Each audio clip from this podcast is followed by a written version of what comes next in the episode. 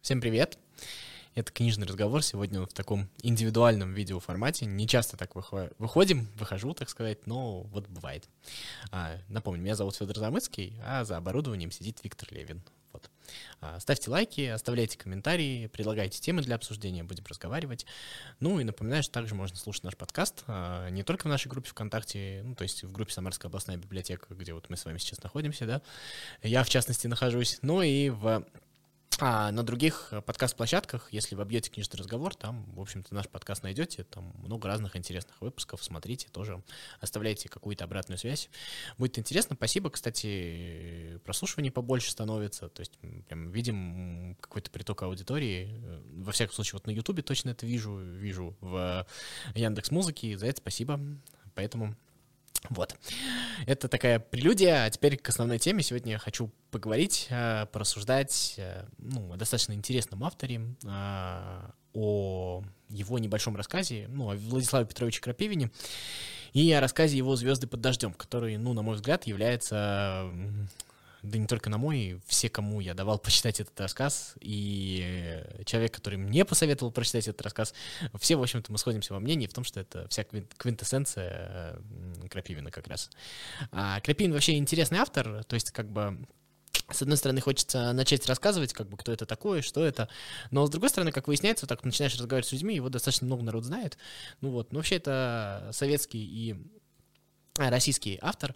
А, многие его представляют именно советским детским писателем. На самом деле это, ну, как бы не совсем так, в том смысле, что он родился в 1938 году, ну, то есть э, в Советском Союзе действительно ровесник Высоцкому, да, а умер 1 сентября 2021 года. То есть он, в принципе, достаточно большая часть его писательской карьеры, а карьера у него была не только писательская, они прошли, она прошла вот как раз э, в а, ну, уже после распада Советского Союза, то есть там он тоже был известным. Кроме этого, Крапивин еще и а, был ну, кроме того, что он был детским писателем, ну, так скажем, писал литературу про детей, он еще писал фантастику, хотя фантастика это тоже отчасти была про детей, поэтому тема детства у него сквозная. Ну, естественно, он был практику... ну, не естественно, но он был практикующим педагогом, даже сейчас существует а, то ли в Омске, то ли в Тюмени, я сейчас могу сомневаться, ну, скорее всего, не только, ну, там как бы изначально появлялся вот этот его а, клуб педагогический Каравелла, он называется, вот, то есть там по методу Крапивина воспитывают, и, в общем-то, у него там тоже были достаточно достаточно а, большие успехи. Ну и кроме всего прочего, он был еще журналистом. Тоже а, такая известная часть его, а, а его карьеры писательской. Что еще сказать про Крапивина? Крапивин, на самом деле, удивительный автор, потому что, ну, российскому обществу вообще свойственна полярность, и у нас э, очень часто любят одних и не любят других, и вокруг этого споры, и, в общем-то, общество делится на какие-то лагеря, и мы, в общем-то, все готовы там драться, биться за свое мнение, там, Толстой или Достоевский, или там современных писателей точно так же, там, можно там на несколько лагерей разделить, да, и они, в общем, достаточно очевидны. Вот. А в плане Крапивина, мне кажется, что это самый, не то что компромиссный, но самый объединяющий потрясающий автор в том смысле, что я вот прям вот откровенно людей, не любящих Крапивина, или а, людей, как- как-то плохо относящихся к Крапивину, не встречал. Да, там, естественно, про его вот э, педагогический клуб там были там всякие а, не очень хорошие предположения, но это там всегда есть, понятно. Вот, но а штука в том, что Крапивин как бы человек, который, в принципе, несмотря ни на какие свои политические взгляды, несмотря ни на какие свои отношения там, к тем или иным событиям, Крапивин, вот у меня такое ощущение, что его э, любят все. Немножко, конечно, там пытается э, перетянуть там на свою сторону, сказать, там, он за наших или он за ваших. Ну, на самом деле, даже это происходит не всегда, потому что Крапивин, он очень успокаивающий и очень, очень добрый писатель. То есть его вот, э, когда вот уже со всеми на свете поругаешься, идешь читать Крапивина и успокаиваешься. Он в этом смысле очень сильно подходит. Вот. Ну, и его рассказ «Звезды под дождем», о котором я сегодня хотел поговорить, это такая действительно квинтэссенция творчества Крапивина. А, он писатель, ну, как бы принято говорить, что он детский писатель. Мне кажется, что он писатель не совсем детский, а писатель для, ну, как бы писатель про детей. И он, а, скорее даже не он апологет детства, то есть он как бы, как бы в каком-то смысле пропагандирует детство. Он считает, что детство — это лучшее, что есть, и дети — это единственное, ну, на кого есть надежда, которые могут поменять наш мир к лучшему. А, это могут только а, дети сделать. А взрослые, они уже безнадежно испорчены. Не все взрослые, у Крапивина тоже встречаются взрослые, в которых остались дети, и вот они как бы являются там ну, героями, теми людьми, которые не дают этому миру э, скатиться в бездну. А вот э, дети, можно попробовать еще что-то сделать. Ну, если э, что, то есть вот практически все, э, большинство взрослых в произведениях Крапивина это негативные герои, а большинство детей это герои положительные, хотя тоже не всегда. Ну вот, «Звезды под дождем» э, история в том, что представь себе осенний московский вечер, а, город под, до, льет дождь, и по городу гуляет одинокий мальчик. Он гуляет без зонта, он весь промок, он садится в трамвай. А, у него, естественно, нету... Точнее, у него есть деньги на, на один билет, на одну поездку, но он понимает, что ему ехать обратно, и он там ищет способ не заплатить за этот билет. Кондукторша говорит, ну ладно, э, не берет с него э, деньги за этот билет. А, и он очень грустный, ему очень плохо. И постепенно мы узнаем историю, то, что он поругался со своей семьей, поругался со своими родителями из-за того, что он хотел а, на зонтике своей тетки нарисовать звездное небо. Он придумал, он изучал а, карту звездного неба и придумал как э, дырочки вот в зонтике проколоть так, чтобы они были вот копии звездного неба, то есть чтобы понимать, где полярная звезда, где остальные созвездия. И вот э, по его мнению, так вот под дождем можно наблюдать за небом, и это очень прекрасно. Ну, согласитесь, действительно романтично. Ну, естественно, взрослые его, ну, как бы не поняли и сказали, зачем портить зонтик. Он-то собирался делать звездное небо, а они думают о зонтике.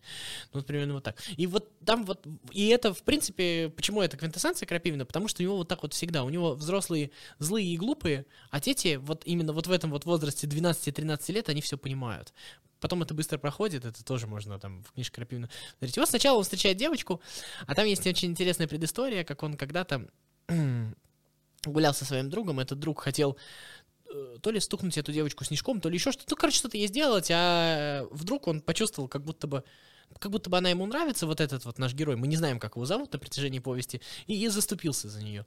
Вот. И он встречает в трамвае, вот в одном из трамваев, он там пересаживается с трамвая на трамвай, эту девочку, и у нее есть зонтик. И он ей рассказывает свою грусть, и она ему говорит, ну, она его быстро очень понимает. И вот это самое замечательное, как дети понимают друг друга. И у нее не возникает вопроса, зачем?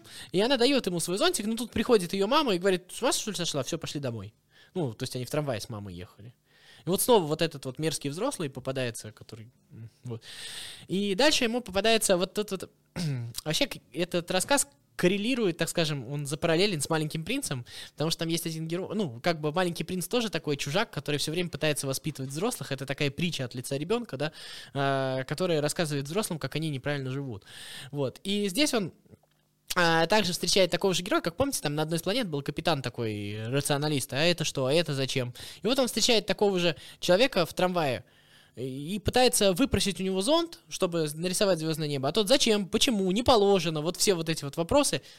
Ну, тупой такой, вот, вот прям по мнению, там это не формулируется, но прям по каким-то общим этим понимаем, что э, мальчик считает его недалеким, этого человека. Ну, дальше он с ними прощается, как бы он уже э, фактически теряет надежду и встречает мальчика, маленького совсем, а, шестилетнего мальчика, который с бетончиком, то ли со молоком, то ли со сметаной, я сейчас, честно, уже не вспомню, едет а, на этом трамвае, и мальчик его понимает, и он соглашается. Он говорит, ну только зачем мне обычное звездное небо. Я хочу красивое звездное небо, ты маленькое сделаешь, а я хочу, чтобы там месяц был, чтобы там это. И, ну, как бы наш герой расстроился, он как бы не поним... ну, как бы он расстроился от того, что мальчик его не понимает, ну, как бы, э, что он хочет сделать э, совершеннее этот мир. То есть он хочет человечеству показать звездное небо, а тому сказка нужна. Но потом он э, сначала расстроился, но потом подумал, что мальчик тоже расстроится, и нарисовал этому мальчику эту сказку на его зонтике, как он хотел. Но мальчик ушел, а наш герой вышел вот на одной из остановок и встретил молодую девушку с ее отцом, как потом выяснилось. И вдруг он им уже не хотел рассказывать, они ему говорят, говори, ты что мокнешь, ну как бы. И он им рассказал эту историю, и они ему дали зонтик, чтобы он нарисовал. И выяснилось то, что вот этот вот отец, это известный полярник, там не говорится ни имени, естественно, ничего. И вот он известный полярник, и он говорит, ты что, конечно, возьми этот зонтик, звездное небо, это же так круто. Я еще поеду, когда на, в Антарктиду, а там же, говорит, другие звезды, не такие, как у нас. Вот я, говорит, буду смотреть на наше небо благодаря твоему зонтику. И, и это было такое счастье для этого ребенка. Вот. И дальше он э, ждет трамвай с ними на остановке, а им нужен, э, э, им нужен седьмой трамвай, а ему, по-моему, двенадцатый или двадцатый. Ну, это не важно. И их трамвай приходит раньше. Они ему говорят, а как же ты будешь мокнуть? Возьми второй зонтик, чтобы ты не промок. Он говорит, а зачем? А, я уже и так счастлив. Они говорят, нет, нет, возьми, нам недалеко от дома. Они отдают ему Хорошо, говорит, я вам его верну, говорит мальчик. А это говорит, давай я тебе адрес напишу, вот этот вот э, мужчина, вот этот вот полярник. Он говорит, нет, нет, не надо мне адрес, я сам найду. И вот это очень крапивинский конец в том смысле, что я сам найду, а если я возьму адрес, то я как бы уже стану взрослым.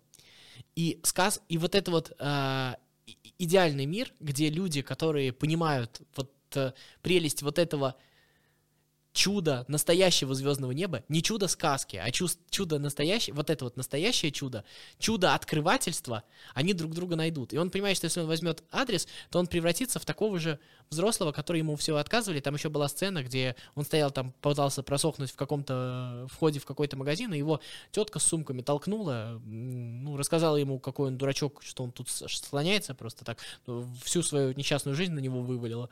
Вот. И, и вот он в этот момент остается в этом вот чуде, потому что не берет у него адрес. И мы понимаем то, что у этого мальчика появляется шанс стать таким же, как вот этот вот полярник. Ну, впоследствии у Крапивина появится вот этот термин командоры, то есть люди, которые развивают мир. А, у него там это моряки, а, географы, журналисты, то есть вот люди, которые вот таких вот романтических профессий, в которых остаются вот эти вот дети. И мы понимаем, что дети есть разные, и большинство из них превращаются, превратятся вот в этих вот ужасных, отвратительных взрослых. Но вот этот вот мальчик, скорее всего, именно потому, что он не взял этот адрес, превратится в этого, а, ну, станет как вот этот вот полярник. То есть он не перестанет понимать детей, если ему когда-то встретится мальчик, который предложит ему сделать на зонтике из дырочек звездное небо, он, естественно, на это согласится. И мне кажется, вот это вот чудо, это квинтэссенция Крапивина, это самый добрый и самый крутой рассказ, и вот сейчас вот начинается весна, и у всех может быть разное настроение, но я вам от всей души желаю прочитать этот рассказ, потому что он, он нереально возрождает веру в человечество, которое периодически, естественно, э, уменьшается. Крапивин в этом смысле самый позитивный автор, которого я всем с большим удовольствием советую. Вот. Ну, в принципе, это то, что я хотел сказать. Вот. Э, ну и, наверное, все. До новых встреч. Это был книжный разговор. Меня зовут Федор Замыцкий. А, всем пока.